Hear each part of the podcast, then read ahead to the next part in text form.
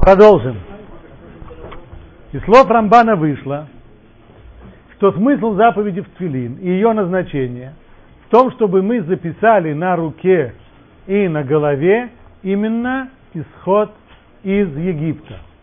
И здесь Рамбан задается следующим вопросом. Ведь на самом деле это не единственная заповедь, которая связывает нас с исходом из Египта. Масса заповедей в Торе, как объясняет это само Писание, предназначена для того, чтобы напомнить нам об исходе из Египта. Может быть, напрягите свою память для того, чтобы вспомнить, какие именно заповеди напоминают нам об исходе из Египта. Помимо цицит, еще шаббат, уже, наверное, шаббат дважды дан в Торе, один раз как память об исходе из Египта, второй раз как память о сотворении мира. Еще заповеди. Песах, Сука. Что? Шавуот, Мизуза, меньше. Шивот связан с дарованием Торы, не с исходом. Но так или иначе мы уже довольно много заповедей перечислили. И вот Рамбан задается вопросом, почему такое большое количество заповедей бьет в ту же самую точку. Исход из Египта, исход из Египта, исход из Египта. Не слишком ли это много? Текст. А сейчас я сообщу тебе правила, разъясняющие смысл многих заповедей. С тех пор, как в дни Еноша в мире возникло идолопоклонство. Это мы знаем. Традиция мудрецов связывает посук в Торе о третьем поколении со времени сотворения мира, поколение Иноша, да, сын Адама Шет и его внук Инош. И написано, что во время Иноша Азухали Кроби Шем стали называть именем Бога. Предложение странное. Стали называть, а кого? В нем отсутствует прямое дополнение. Кого стали называть именем Бога? Ответ он простой, а кого угодно, поэтому не сказано кого. То есть появилось поклонение силам природы, и людям, и каким-то духовным явлениям, планетам, небесным светилам, начинается идолопоклонство, начинается язычество.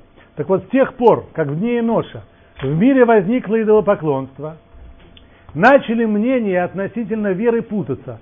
То есть у людей начался в голове салат.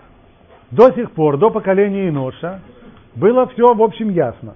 А Рамбан в другом месте еще подчеркивает, что ведь на самом деле э, Энош жил, по крайней мере, часть его жизни прошла еще при жизни Адама, первого человека. И пока Адам был жив, самый первый человек, который был сотворен, у которого не было ни папы, ни мамы, у которого, который непосредственно был тот самый человек, который был создан Всевышним, Тогда, конечно, про его жизнь что-то отрицать и говорить на самом деле нет, это не так, и мир вечен, или он не вечен, или кто-то.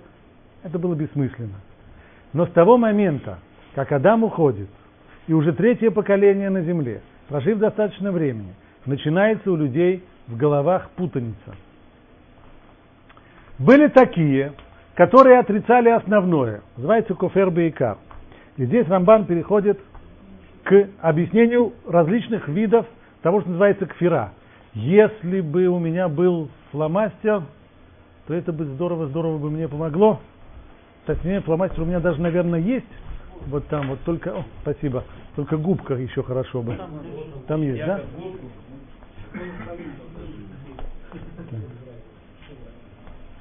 Губка.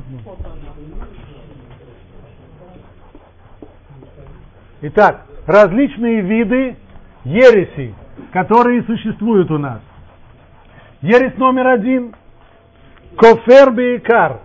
Кофер бейкар, мы переводим это те, которые отрицают основное.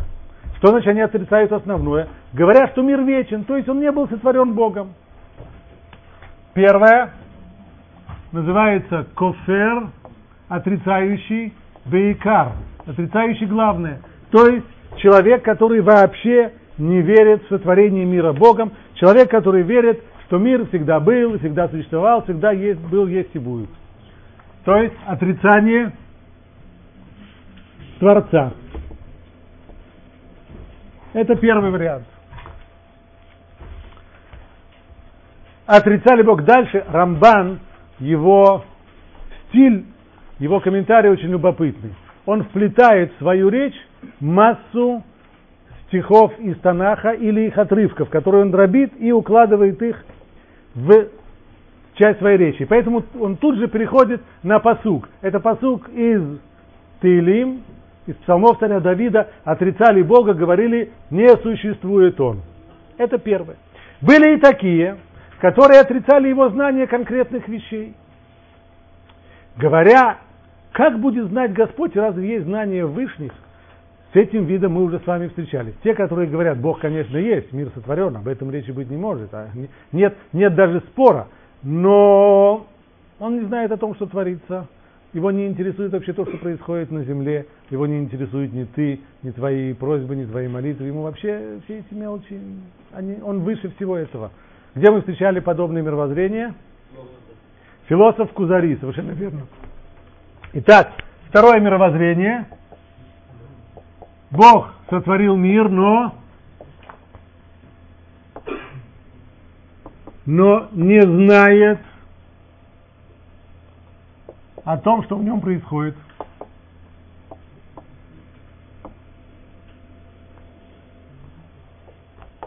Конец третье мировоззрение. А были такие, которые признавали знания, но отрицали божественное управление миром, делая человека подобным морским рыбам, за которыми Бог не наблюдает. То есть это уже было, это новое мировоззрение, которое говорит так. Насчет того, что Бог не знает, это слишком. Конечно же, Он знает. Он всемогущий, Он все. А я не знаю, как Он знает, как Он понимает. Меня не касается. Но Он знает. Но вот что точно мы не можем в это поверить, что Бог этим миром управляет. Почему? Те, которые отрицали знание Бога, это было отрицание философское. То есть у них с точки зрения философских построений не, не укладывалось в голове, как это может быть так, что, что Бог что-то узнает, а это же процесс на самом деле, который изменяет, а Бог не изменен. Третье мировоззрение – это отрицание проведения, ажгаха. Отрицание ажгаха. Ажгаха означает контроль Бога и управление миром. То есть отрицание Ашгаха, контроля и управления. Иными словами, Бог, он как э, человек, который, положим, управляет вот всей этой самой сетью, которая здесь находится, он со своей, со своего компьютера там знает, что происходит? Знает. Вмешивается ли он в что, что там творится? Не, не вмешивается. А почему происходит там то, что происходит? Одно из двух. Либо, а? не нужно. Знает, не знает. Не обязательно. Главное, что он управляет. Либо М? управляет, либо не управляет. А вот знать не знает, когда это уже... Зна- знать он знает, он совершенно верно, но он не вмешивается в то, что происходит. А спрашивать, зачем ему тогда это знание? Ответ не знаю. Но почему не могу поверить в то, что он управляет? Да потому что как вокруг себя погляжу, то я смотрю, что мир менее всего похож на мир, который кем-то управляет.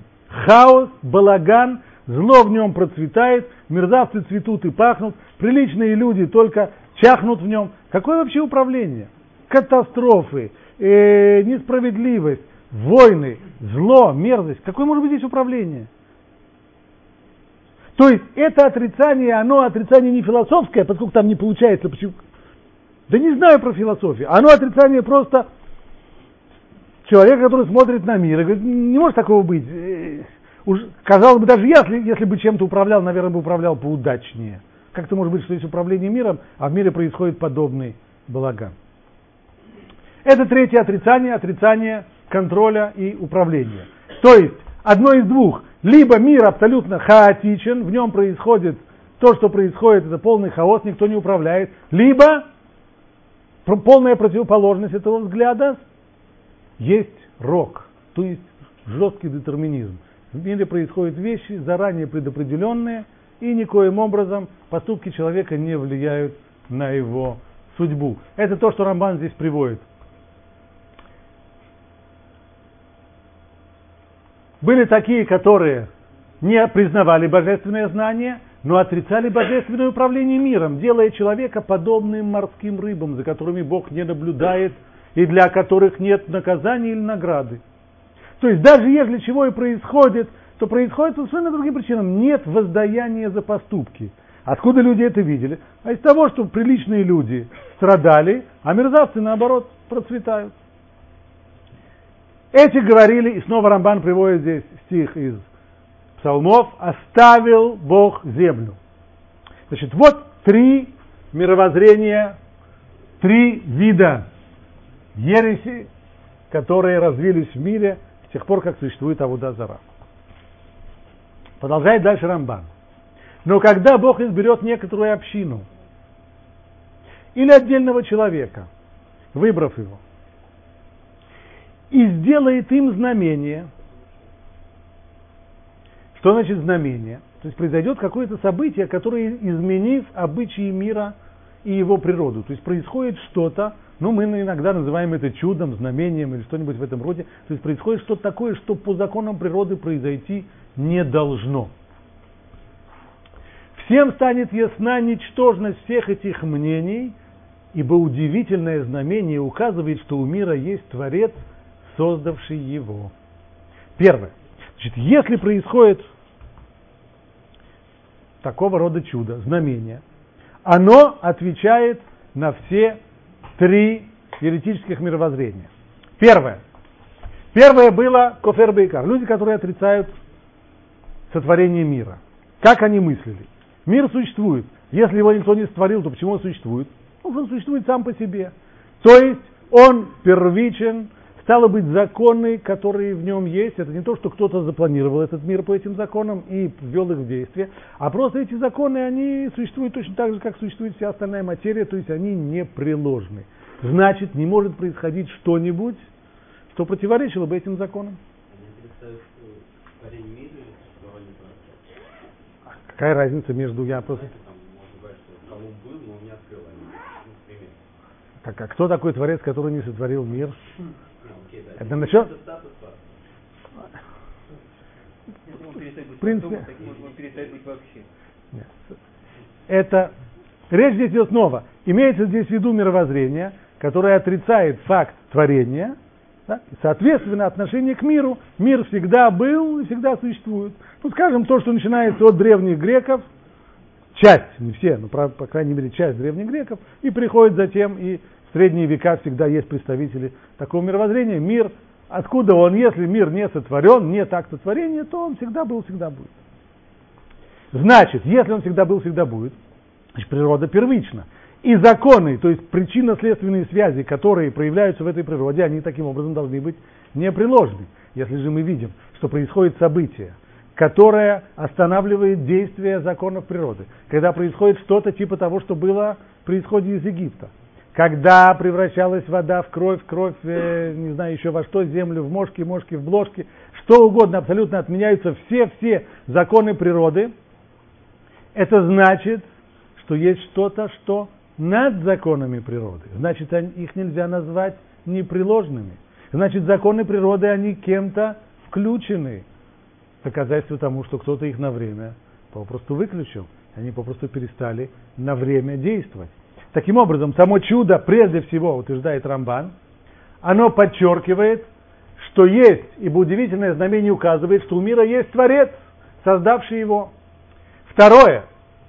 Если Творец проявляет чудо для того, чтобы кого-то здесь убедить, как в ходе исхода из Египта, когда нужно было убедить людей, сомневавшихся, это значит, что тот, кто управляет природой, он еще и знает о том, что происходит среди людей.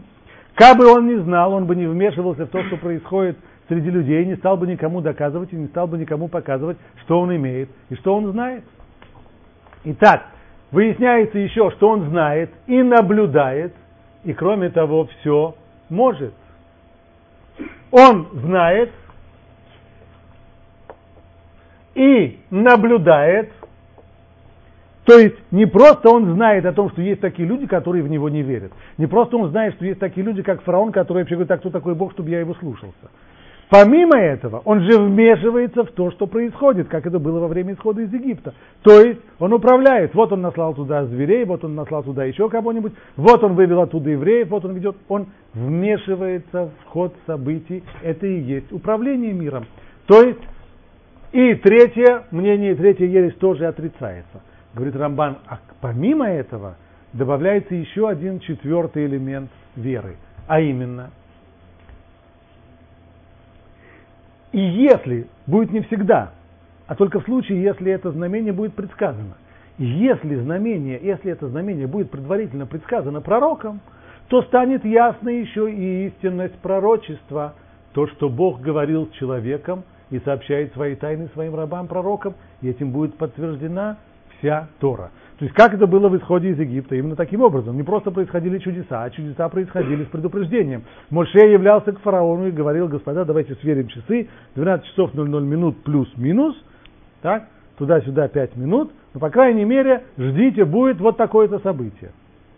Стало быть, не только был здесь сам факт чуда, знамения, а было здесь еще его предсказание пророкам, что показывает еще одну важную вещь. Среди трех еретических мировоззрений выше Рамбан его не упомянул, но мы его тоже читали в Кузари. И сейчас мы, и сейчас мы его увидим в скором времени еще раз. Были люди, которые могли сказать, окей, хорошо, действительно Бог сотворил мир, пусть будет. Он его управляет, согласен. Не понимаю как, но согласен. Он знает о том, что происходит, пусть знает. Но чтобы Бог говорил с человеком, что придет ко мне человек и скажет, что ему Бог явился на горе Синай и рассказал ему всю Тору и сказал, что я поэтому завтра должен вставать утром, надевать филин и не есть, и не есть свиную колбасу, это, пожалуйста, не надо. Не надо.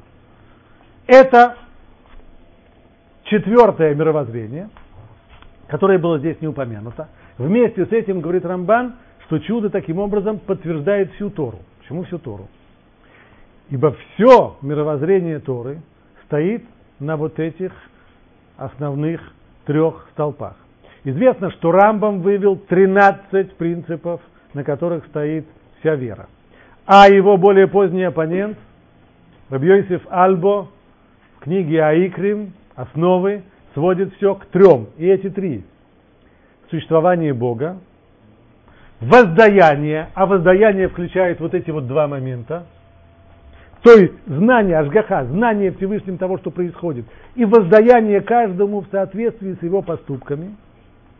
Ашгаха. Третье, то, что есть Тора, то есть то, что Всевышний общается с людьми и сообщает им, чего же он от них хочет. Три основы, на них покоится вся Тора. Потому что, он действительно не, не вмешивается, просто есть какая-то программа универсальная, которая на определенное э, событие реагирует определенным образом. То есть, как бы это, запустили программу компиляции, все она может отключиться. Убил тебя, наказали. То есть, да, любое действие, мы точно знаем, вот как, а, какое оно имеет отображение вот в этой Это было бы хорошо, но мы начали именно с того, что жизнь показывает нам прямо противоположное. Потому что одно из двух. Либо такой программы нет, потому что мы видим, что люди делают всякие гадости, а по идее программа тут же должна была их бить кочергой по голове или еще чем-нибудь. Даже если это, окей, даже если это так, это другой вопрос, так ли это на самом деле. Но даже если это так, это не означает не управление. Управление может быть и такое управление запрограммированное. Если мы хотим сказать, что на самом деле по-другому, что Всевышний каждый раз есть отдельное решение личное по поводу каждого вопроса, и каждый вопрос взвешивает и так далее, это уже вопрос, который в рамках другого спора. Но даже управление на уровне программы означает, что кто-то все-таки управляет. То есть, то есть кто-то... Конечно, безусловно, есть, есть есть Ашгаха, только эта Ашгаха работает именно по строгой программе, которая запущена. То есть, что означает эта программа? Эта программа означает, что человек в тот момент, когда он присваивает себе, скажем, чужие деньги, то эти деньги будут как определены как деньги дурные, и будет срабатывать закон. Дурные деньги как пришли, так и ушли. У него выпадет зуб, у него помнют, помнут ему бампер на, на машине и так далее, и так далее. Нет, конечно нет. Не всегда выдается. Это было мое возражение Илье. Да? Но Илья контрвозразил, что а может быть программа просто слишком сложная, поэтому мы, мы ее можем не понять. Может быть в ней слишком много если. Если, если, если, если, если. Нам понятно где-то 2-3 если, а там этих если еще 23. Может быть. Может быть.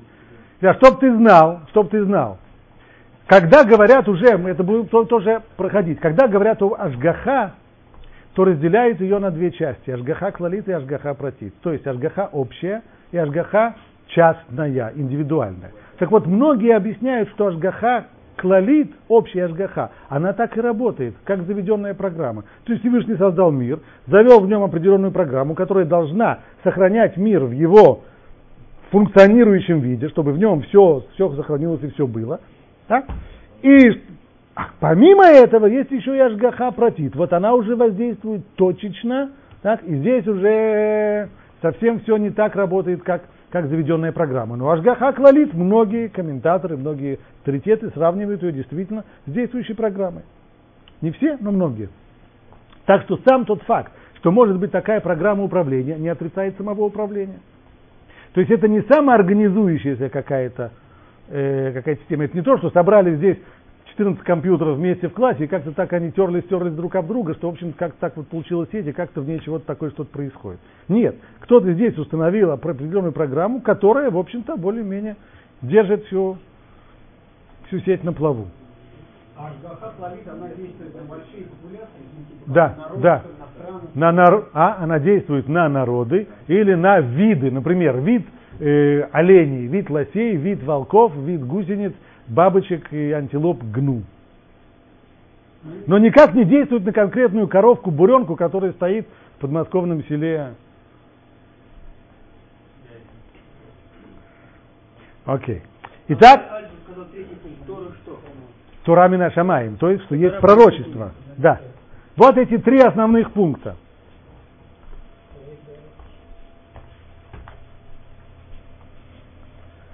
Три пункта, с помощью которых подтверждается вся Тора, то есть вся Тора стоит на трех основах, а именно, первый – Творец, то есть творение, второй – Ашгаха, проведение, Ашгаха, управление, контроль за миром, воздаяние, все это входит в понятие Ашгаха. Третий – Тора, то есть есть пророчество. А пророчество означает контакт Бога с людям. С людьми. С людьми. А? Нет, еще не отрицается. Это Машех выходит отсюда. Он выводится, то есть это три главных принципа. Из них потом могут выводиться 23, 43, 73. Машех будет исходить вот отсюда. Должна быть Ашгаха. Кто такой Машех, который придет и наведет порядок? До некоторого времени нехорошие люди нас угнетают и, мягко говоря, много грешат, придет Машех, сразу наведет всех порядок. Стукнет по столу, скажет, шли все вон отсюда. Вот это Раби Йосеф Альбо, автор книги Аикрим, Раби Йосеф Альбо.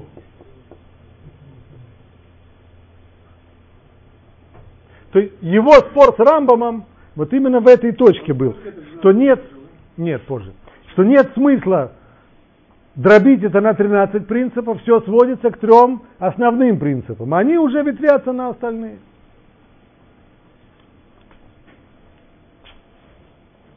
Любопытная вещь, что мораль, помните, с чего мы начали предыдущий урок?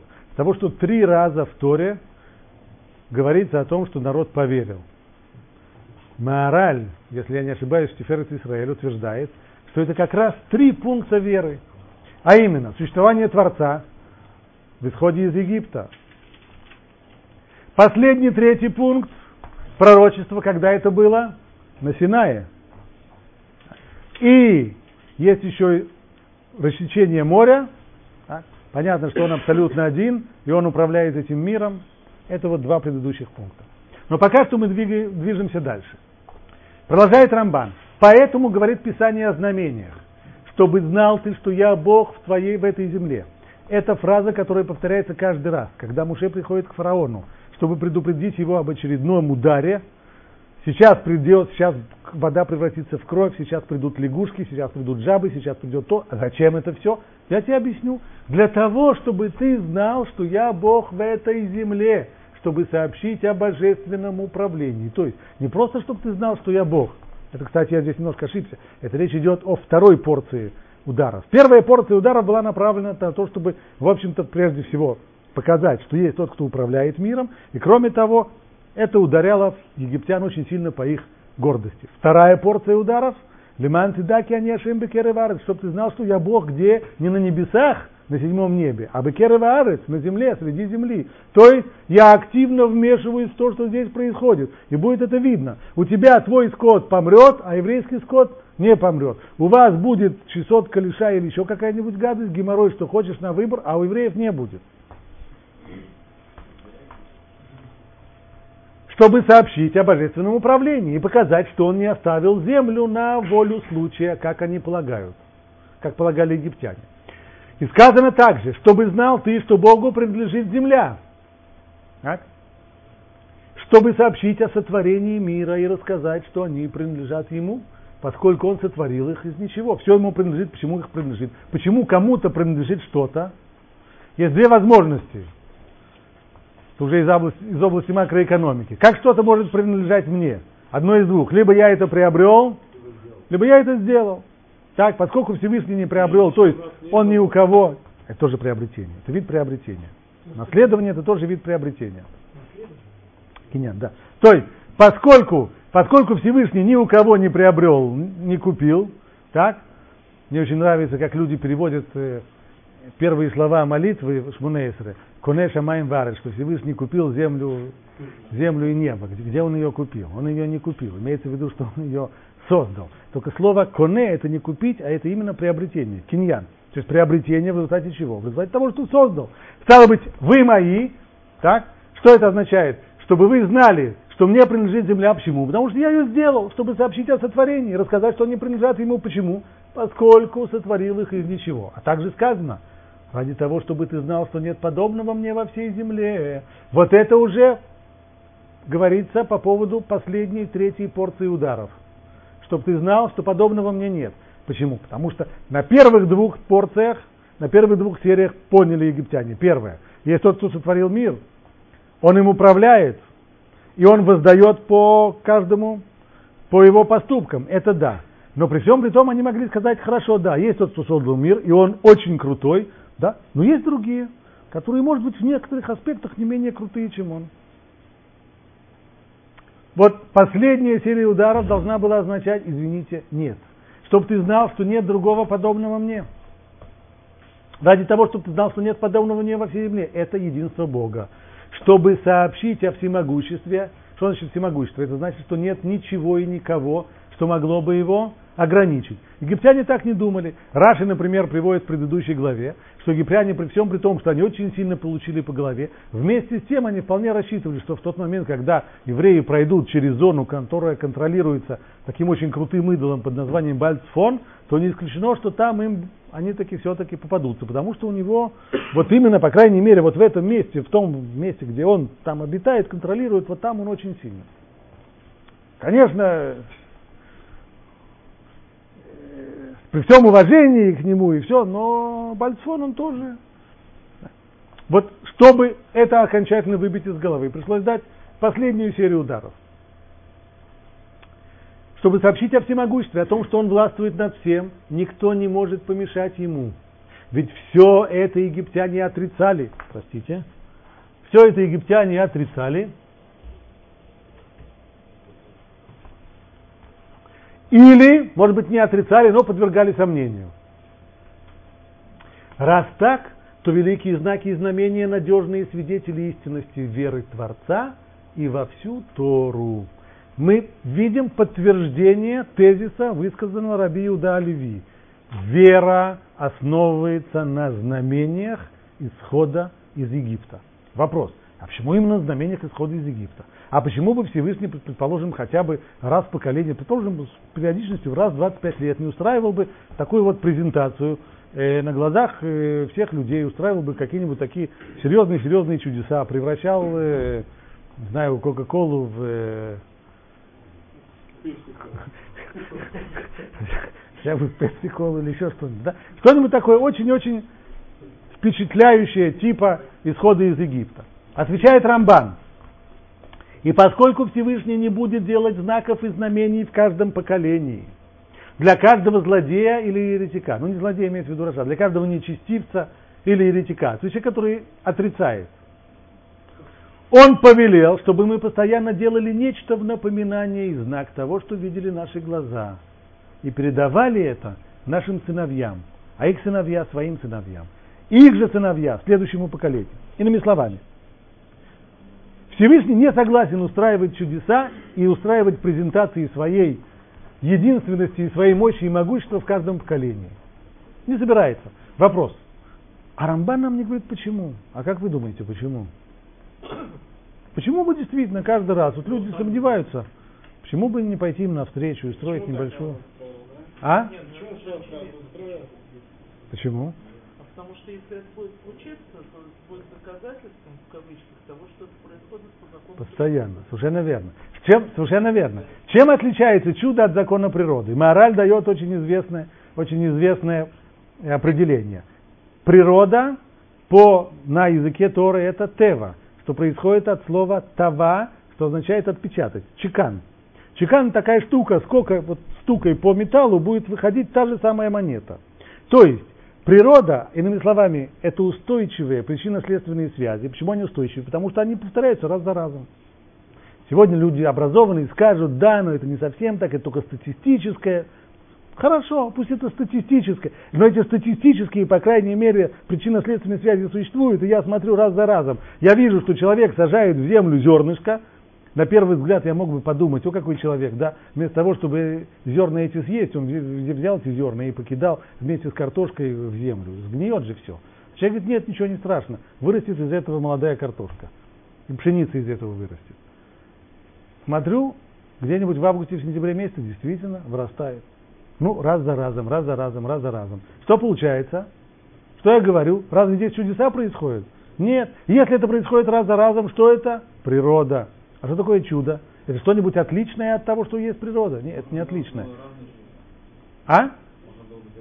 Каждый раз разный, но все равно, по крайней мере, мы понимаем, уходит, уходит законы природы. А чудо это просто то, что происходит один раз. Потому что если это происходит, ну, как мы отличаем чудо? Предположим, предположим, что вещи, например, нам, если, если нам рассказать, что человека можно закопать в землю, после того, как он умрет, а он через некоторое время прорастет, так, и восстанет из мертвых, ну, это точно не может быть. А если это произойдет, мы скажем, вау, вот это чудо. Так? А если все будет наоборот, например, человеки, которые хоронят, они будут через лет 10-15 прорастать постоянно. А а пшеница или картошка, которую в землю положит, она там изгниет, и все. Тогда что будет чудо, а что будет природой? Совершенно верно. А? В конце мы зададим этот вопрос в конце урока. Так вот, это одно объяснение, чтобы не превращать чудо именно в природу. То есть на самом деле, когда чудеса происходят с человеком ежедневно направо и налево, он теряет к ним чувствительность. Это так. Как человек, живущий в Израиле уже достаточное количество лет, а в общем-то Израиль, нужно вам сказать, существует одними чудесами, потому что с точки зрения, какой, какой ни возьми, он давным-давно должен был прекратить свое существование. Так, по, по всем аналитическим, любой, любой, любой аналитик скажет, что ну, никакого основания, ни политического, ни военного, ни, ни экономического, никакого нету. Нету, а он все равно существует. Но, поскольку постоянно-постоянно происходят чудеса, люди к этому привыкают, на них реагируют ноль реакций. Есть еще одна причина, иная. Почему Всевышний должен каждому сомневающемуся, каждому, каждому сомневающемуся доказывать? Представьте себе, придет какой-нибудь человек, скажем, к царю и скажет, Ваше Величество, знаете, вот слышал так, в народе рассказывают, что у вас есть дочка, какая-то очень-очень-очень красивая. Ну как-то вот не верится, прям скажем. Да, в особенности, если на царя посмотреть, как-то вот. А нельзя ли на нее посмотреть? Ну так, они немножко. Понятно, что реакция царя будет возмущение, казнить для голову оторвать. Пошел вон отсюда, в любом случае, это хамство, наглость невероятная. Куда ты лезешь? Для того, удостоить тех, кто всегда верит, э, им не ну, если они верят, им не нужны чудеса.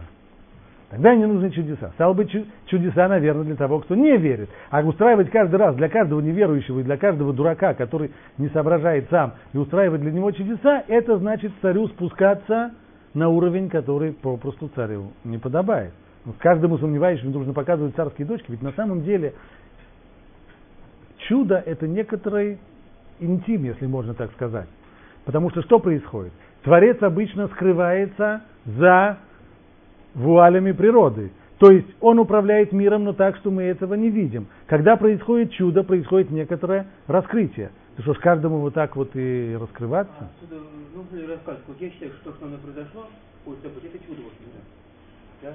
Можно ли об этом говорить тогда? Да, да, Можно. да. Так, конечно. Безусловно. Сейчас мы увидим только к концу, почему. Так что же поэтому Всевышний сделал? Он явился один раз в истории. Но так, чтобы всем было видно, и чтобы всем было очевидно, и чтобы всем было понятно. А с того времени, а с того времени для того, чтобы осталось знание об этом, он требует от нас, чтобы мы сохранили память о том, что произошло. Ну, хорошо, будем сохранять память. Например, постараемся очень-очень хорошо запомнить исход из Египта. Да нет, это так не работает. Для того, чтобы память была живой, она должна облекаться в конкретную совершенно символику и в конкретные предметные вещи. Иначе память и традиция становятся мертвой. И вот что он здесь говорит. Что он просит? Он повелел, чтобы мы постоянно делали нечто в напоминание и знак того, что видели наши глаза. То есть, если нам просто скажут, а вы помните, обычно я с начинающими представляю им следующую вещь. И говорю им, вы знаете, вот недавно произошло очень трагическое событие, это катастрофа, катастрофа европейского еврейства, но уже всего 50 лет произошло, уже есть люди, которые это отрицают, и говорят, ничего не было. Ну а как вот сделать так, чтобы, ну там на, суд, на суде сегодня еще можно доказать, что это было, но каждый раз, каждым годом это становится все сложнее, сложнее, труднее, потому что растет период времени, в который мы отдаляемся от тех событий. Так как сделать так, чтобы мы через 350 лет могли бы доказать, что все-таки это было? Ну, а мы это будем помнить, да? Ну, мы будем помнить. Помнить, помнить. Ну, безусловно, если кто-то сегодня придет и скажет, что вот у нас есть память о каких-то событиях, которые там давным-давно произошли, например, примеру, да, вот у нас было великое событие на Руси, Куликова, э, Куликовская битва, да, уже приходят люди, начинают говорить, кто чего помнит. Во-первых, там все было не так, как вам рассказали. И как вам рассказали, все было все наоборот. И вообще непонятно, было ли оно там, и Куликова повар, ну, Куликова ли поле, или, или другое место. И вообще уже и от него почти ничего, кроме даты, не осталось. 1380 год что-то было, но совсем не то. И не там. И так далее. Так получается, что, что вот такая вот память как таковая, на нее просто так полагаться довольно слабо потому что на самом деле память народная, она достаточно дырявая, и в ней многие вещи забываются, и многие вещи искажаются. А как сделать так, чтобы память была живая? Только тогда, когда традиция обрастает конкретными действиями. Если человек день за днем делает какое-то конкретное действие, которое должно напоминать ему о том событии. И это действие, он, если я его спрошу, скажи, Рабит, чего ты это делаешь? Чего ты себе накручиваешь сюда какие-то эти самые ремешки и прочее? Ответ будет очень простой. Я раскручиваю, потому что папа так сказал. А папа откуда знает, что это нужно? А ему его папа сказал. А его папа откуда знает? Потому что его папа сказал. Такие вещи, когда люди, вот такая конкретная предметная символика, возникающая, не просто возникающая, а повторяющаяся изо дня в день, изо дня в день, она делает память живой. Она делает память такой, на которую действительно можно можно положиться. Вот что он продолжает дальше. Стало быть, он не знает для чего, но знает, у него, у него, совершенно, у него совершенно очевидное знание одно. Он не знает, почему тфилин, он, может быть, даже этого Рамбана не учил, но он знает одно, что когда ему стукнуло 13 лет, папа купил ему тфилин и сказал, будешь надевать. Самый примитивный еврей это знает. Не, всем папы говорят 13 лет. А наоборот, тем, которым папа в 13 лет не сказал, они обычно приходят к Твилин после того, как они выяснили для себя эти вопросы уже рациональным умом, тогда, образом. не объясняй об этом. Об, а, об этом не говорим. Об этом не говорим, да. Прошу, без, без политически окрашенных высказываний.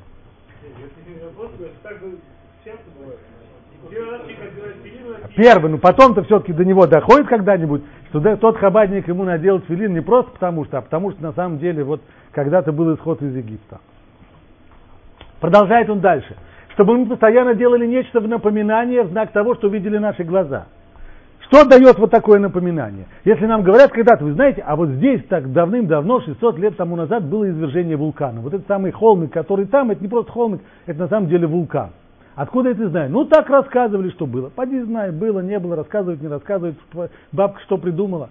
Но если я вижу куски лавы, которые здесь, вот он, правда, лава это не текущая, она уже застывшая. Но все-таки эта застывшая лава напоминает о том, что здесь было. Так вот, и мы, поскольку память о самых ярких событиях, она ослабляется и стирается, нам необходимо сделать вот такие вот застывшие куски лавы, которые напоминали бы нам каждый день о том, что мы вышли из Египта. И вот эти куски лавы, они и есть филин. Чтобы мы постоянно делали нечто в напоминании, в знак того, что видели наши глаза, и передавали это нашим сыновьям, а их сыновья своим сыновьям. То есть Треб... Нужно, чтобы это еще была наша обязанность передать эти вещи сыновьям. Недостаточно для того, чтобы мы будем надевать филин, а чтобы еще была обязанность передавать их детям. Их же сыновья следующему поколению.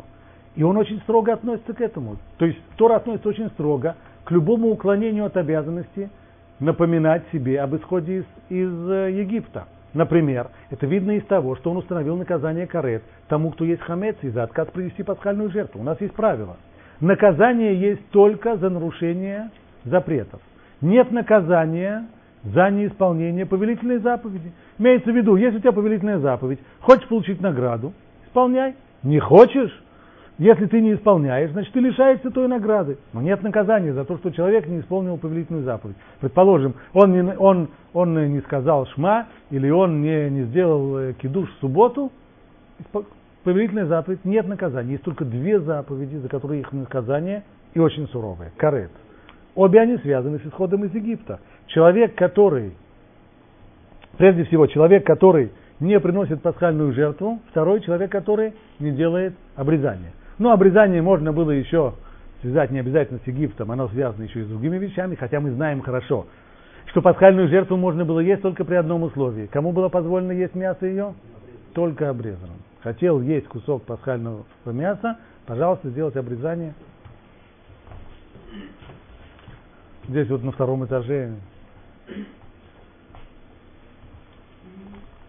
Это видно из того, что он установил наказание карет тому, кто ест хамец. Правда, хамец это нарушение, но нарушений есть много. Не все наказуемый карет, за хамец карет и отказ принести пасхальную жертву и повелело Писание накладывать запись обо всех этих знаках и знамениях, которые были показаны нам, на наши руки и между нашими глазами. Мало этого, еще написать об этом у входа в наши дома, на косяках, чтобы мы воспоминали об этом вслух утром и вечером. Начинаем навязывать. Еще, еще, еще. Мало того, что мы надеваем каждый день филин. Этого мало. Нужно еще, чтобы, выходя из дома и возвращаясь домой, мы постоянно натыкались бы на воспоминания об исходе из Египта. Мизуза. Плюс к этому, чтобы мы вспоминали еще об этом вслух утром и вечером. Когда мы читаем Шма. После того, как мы читаем Шма, известно, Талмуд в Масехет Брахот говорит, что есть там спор о том, Шма это Деурайта или Дарабанан, то есть это заповедь Торы или заповедь мудрецов.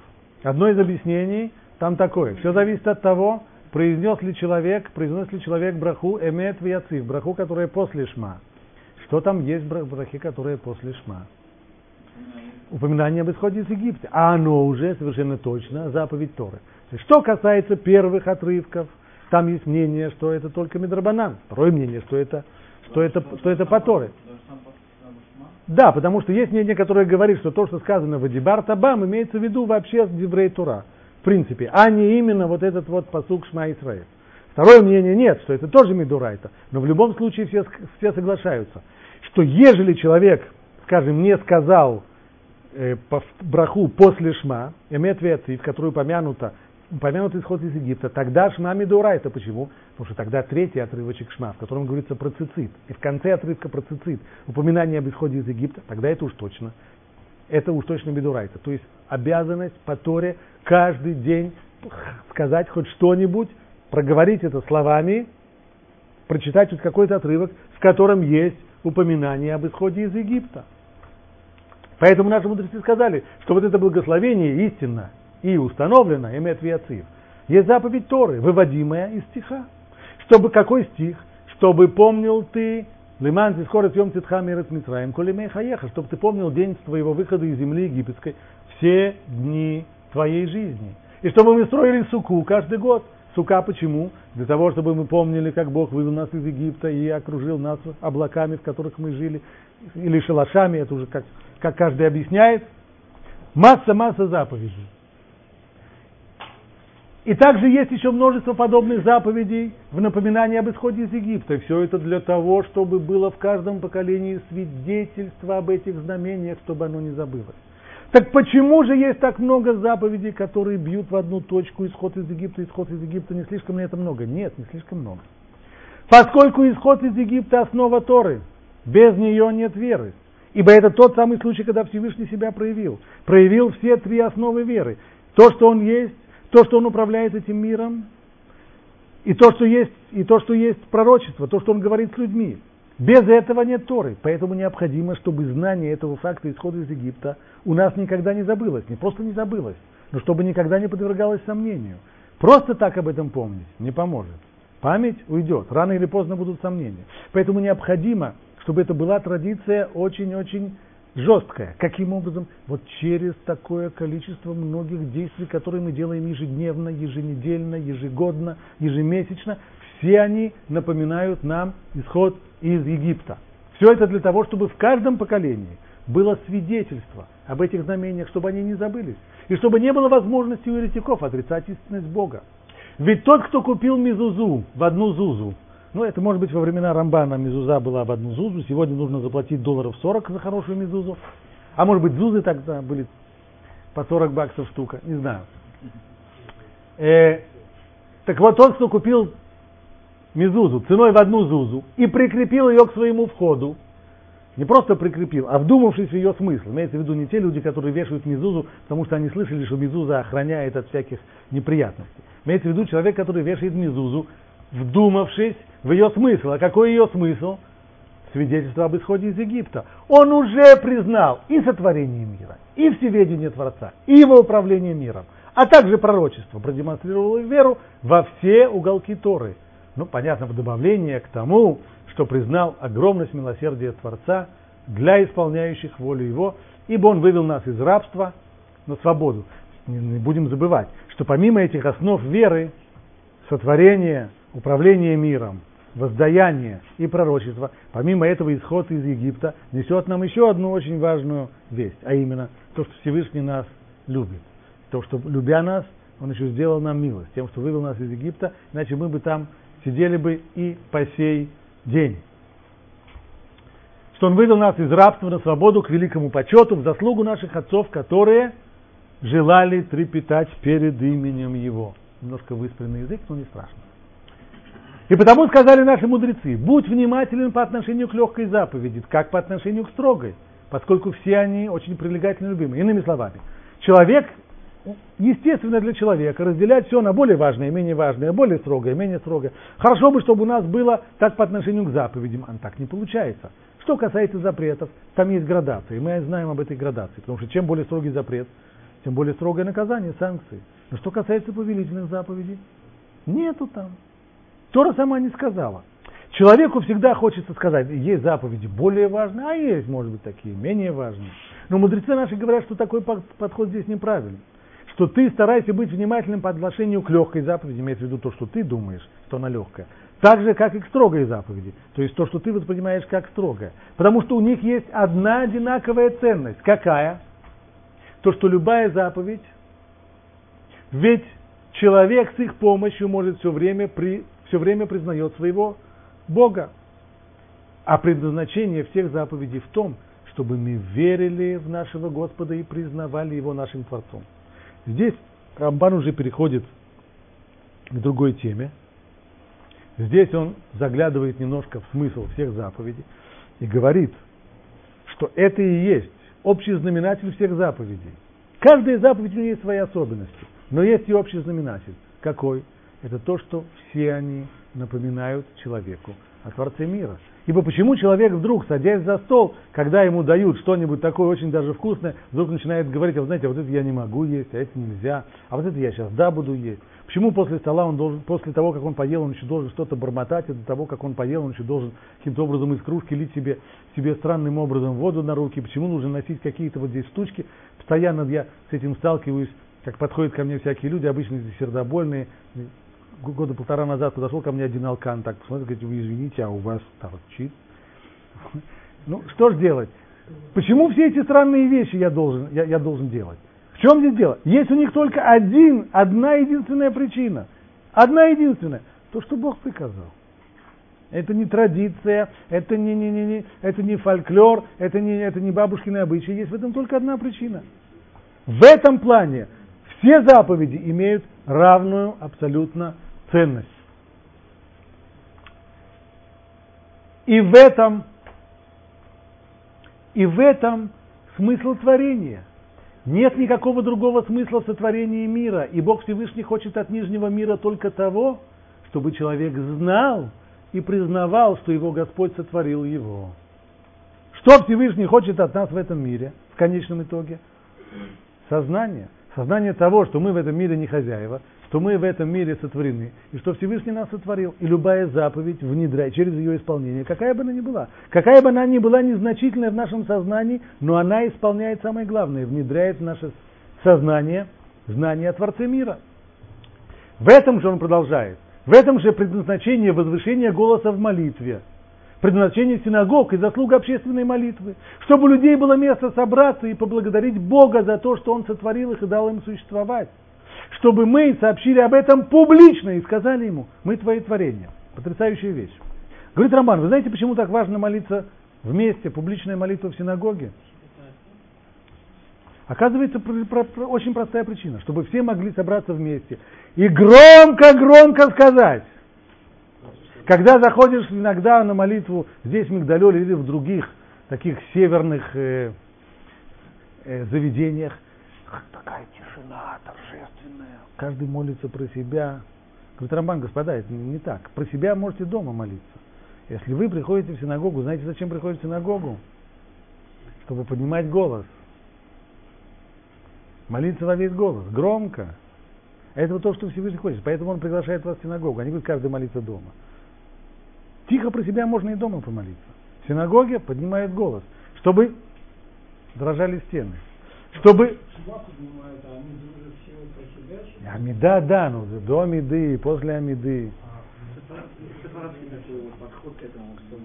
Не Амида, да, есть. Вы знаете, что есть некоторые общины, в которых, например, э, скажем, Йеменская община, есть еще целый ряд, в которых всю молитву говорят на распев – от первого слова до последнего речитатив все хором. Йеменские евреи, например. Да. У других так не принято, но по крайней мере есть целый ряд людей, которые говорят вслух, так говорят вслух, чтобы вслух. По крайней мере, когда говорят к душа, так, чтобы не было такого, что бормотал. Да? И слышен только звук мобилок, которые время от времени играют э, сороковую симфонию Моцарта или еще что-нибудь более современная. Так? Не мобилки должны быть слышны в синагоге, а голоса, и громкие голоса. Смотрите его слова. Где он это пишет? В этом же предназначение чего? Возвышение голоса в молитве. Чтобы громким голосом говорить. Предназначение синагог и заслуга общественной молитвы. Почему так важна общественная молитва? Чтобы было у людей место собраться. Чтобы пришли все вместе и поблагодарить Бога за то, что Он сотворил их и дал им существовать чтобы сообщили об этом публично, не каждый втихаря у себя дома, так, а публично, так что каждый бы мог услышать, как гром голосов из еврейской синагоги достается, чтобы понял, а что это означает, что люди, что люди сообщают публично Богу, что мы твои творения. Мы творения твои. В этом суть сказана нашими мудрецами благословенной памяти, и возвали Господу силой. Отсюда ты делаешь вывод, что молитва требует громкого голоса. Кстати, между нами. А где сказано этот стих, и возвали Господу силой?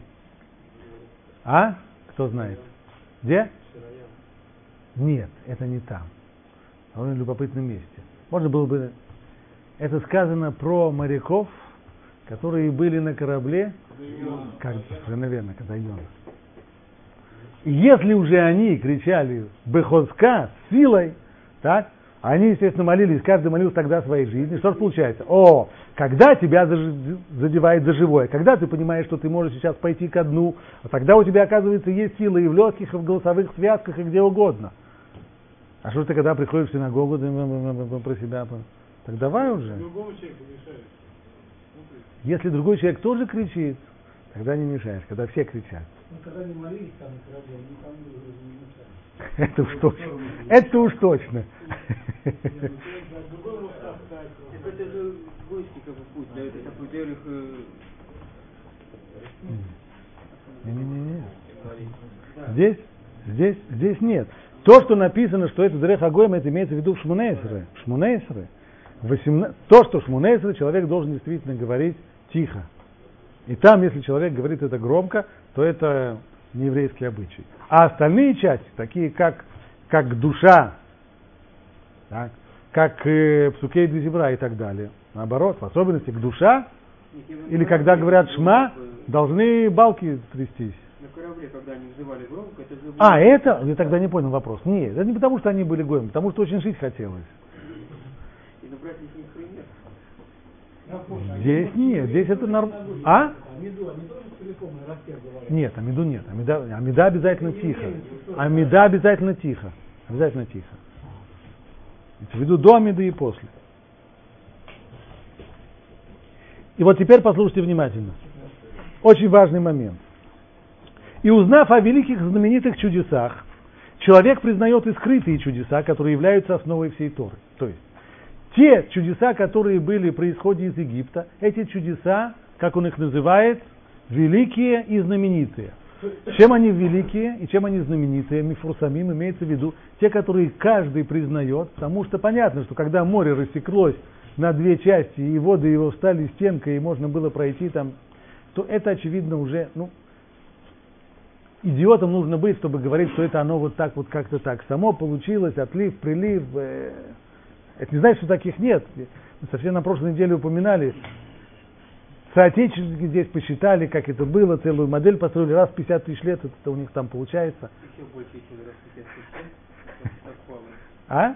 То, что совпало раз в 50 тысяч лет, это не Чтоб как раз- чем... Да, да. Ну, Совершенно случайно здесь у меня в кустах оказался рояль, так, по чистой случайности и так далее. А А?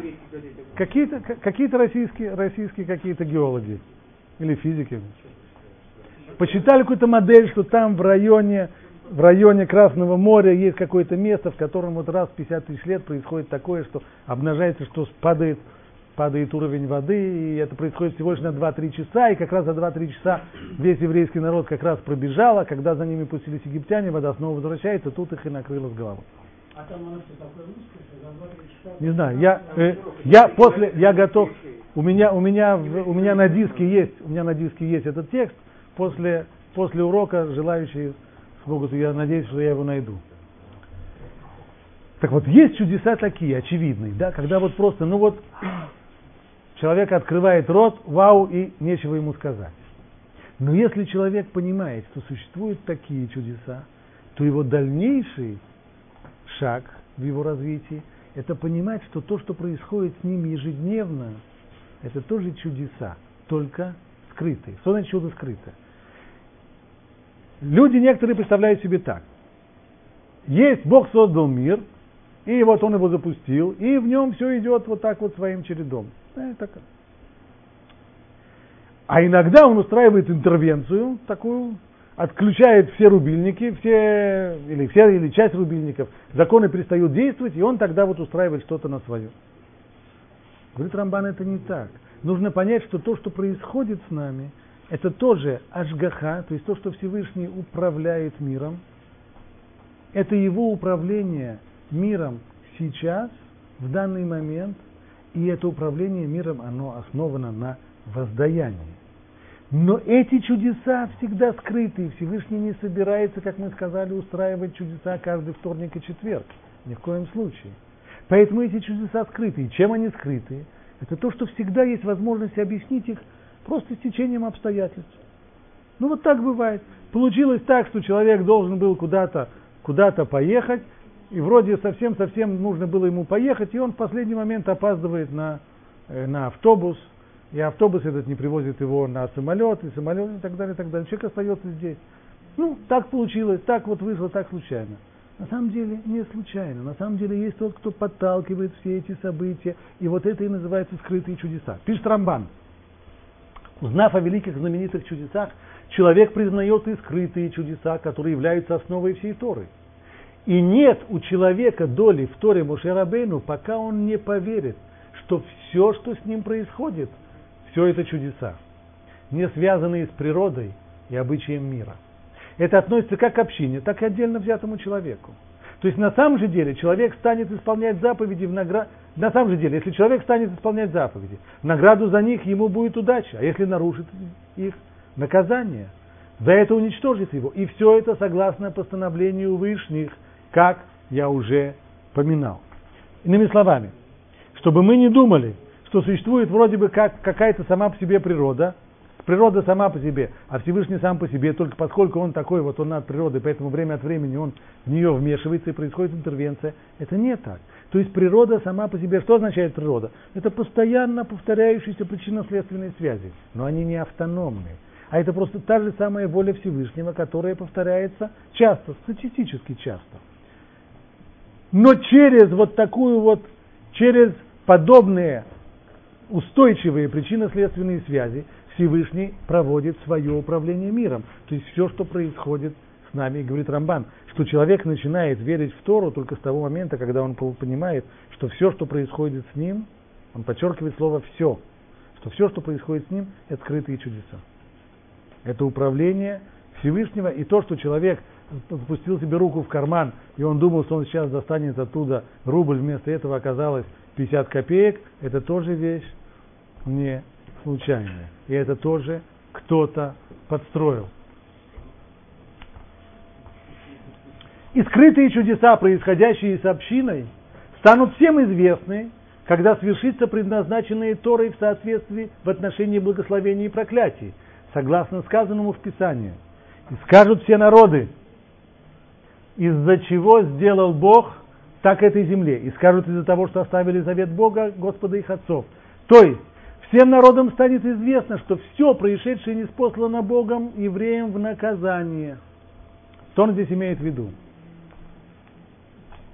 Еврейский народ прожил довольно длинный путь, прошел довольно длинный путь в истории. С ним случаются самые разные вещи. Один раз так получается, другой раз так. Ну, почему происходит то, что происходит? Всегда есть возможность сказать, так складывается историческая действительность. Некоторые геополитическая ситуация такова. Иными словами, природные, естественные, материальные и другие факторы. Но в тот момент, когда произойдет то, что Тора обещала, а что она произойдет? Что, что она обещала? Она обещала, что если еврейский народ не будет исполнять законов Торы, то их выгонят своей земли, и эта земля превратится в полную пустыню, и никто на ней не будет жить. И это изгнание продлится ровно то количество лет, которые евреи будут нарушать, нарушать законы седьмого года и так далее, и так далее. Так вот, когда написано, что когда народы увидят, увидят эту страну, как она выглядит, после того, как она была совершенно цветущей страной, как она оказалась в пустыне, и как на ней ничего не растет, и как на ней никто не живет. Когда это увидят, и скажут все народы, из-за чего сделал Бог такое этой земле? Что здесь произошло? Что это за катастрофа такая? И скажут, а, это из-за того, что они оставили завет Бога, Господа их отцов. То есть, то же самое, всем народам из этого явного чуда, очень печального чуда, явного чуда изгнания евреев из своей земли, которое не укладывается в рамки естественных объяснений. Из этого им станет ясно, что и все, что было с еврейским народом до сих пор, это тоже не случайность. Это не тоже не, результат каких-то геополитических процессов и расстановки сил на, на мировой арене, а это тоже процесс, который управляем Всевышним. Как говорит Тора об исполнении заповедей, и увидят все народы земли, что имя Бога названо на тебе, и убоятся тебя. Итак, утверждение мы видели сегодня с вами довольно подробно. Утверждение двух крупнейших авторитетов средних веков, Раби, Уда Кузари и Рамбан, оба они говорят, что основа нашей веры – это чудеса исхода из Египта. Если так, если так, то возвращается серьезный вопрос. Зачем нужно было после этого устраивать Синайское откровение если чудеса исхода из Египта уже все всем показали и все всем объяснили. Настолько хорошо всем объяснили, что человек теперь должен, должен понять, что все, что происходит с ним, это одни только скрытые чудеса. Почему нужно было еще устраивать Синайское откровение и говорить, а вот теперь я явлюсь тебе в густом облаке, чтобы народ услышал, как я с тобой говорю, и в тебя поверят навеки. Этот вопрос задают прежде всего в комментарии на Тору задает его Ибн Эзра, и задает он как раз от имени э, нет, простите, он его задает сам, самостоятельно. Ибн Эзра был современником Рабиуда Оливи, оба дают ответ на этот вопрос довольно близкий. Но уже каков этот вопрос, это мы с вами увидим, с вашего позволения, завтра. Сейчас мы эту часть закроем, и я постараюсь только найти то самое великолепное объяснение, почему раз в 50 тысяч лет должно случаться рассечение Красного моря.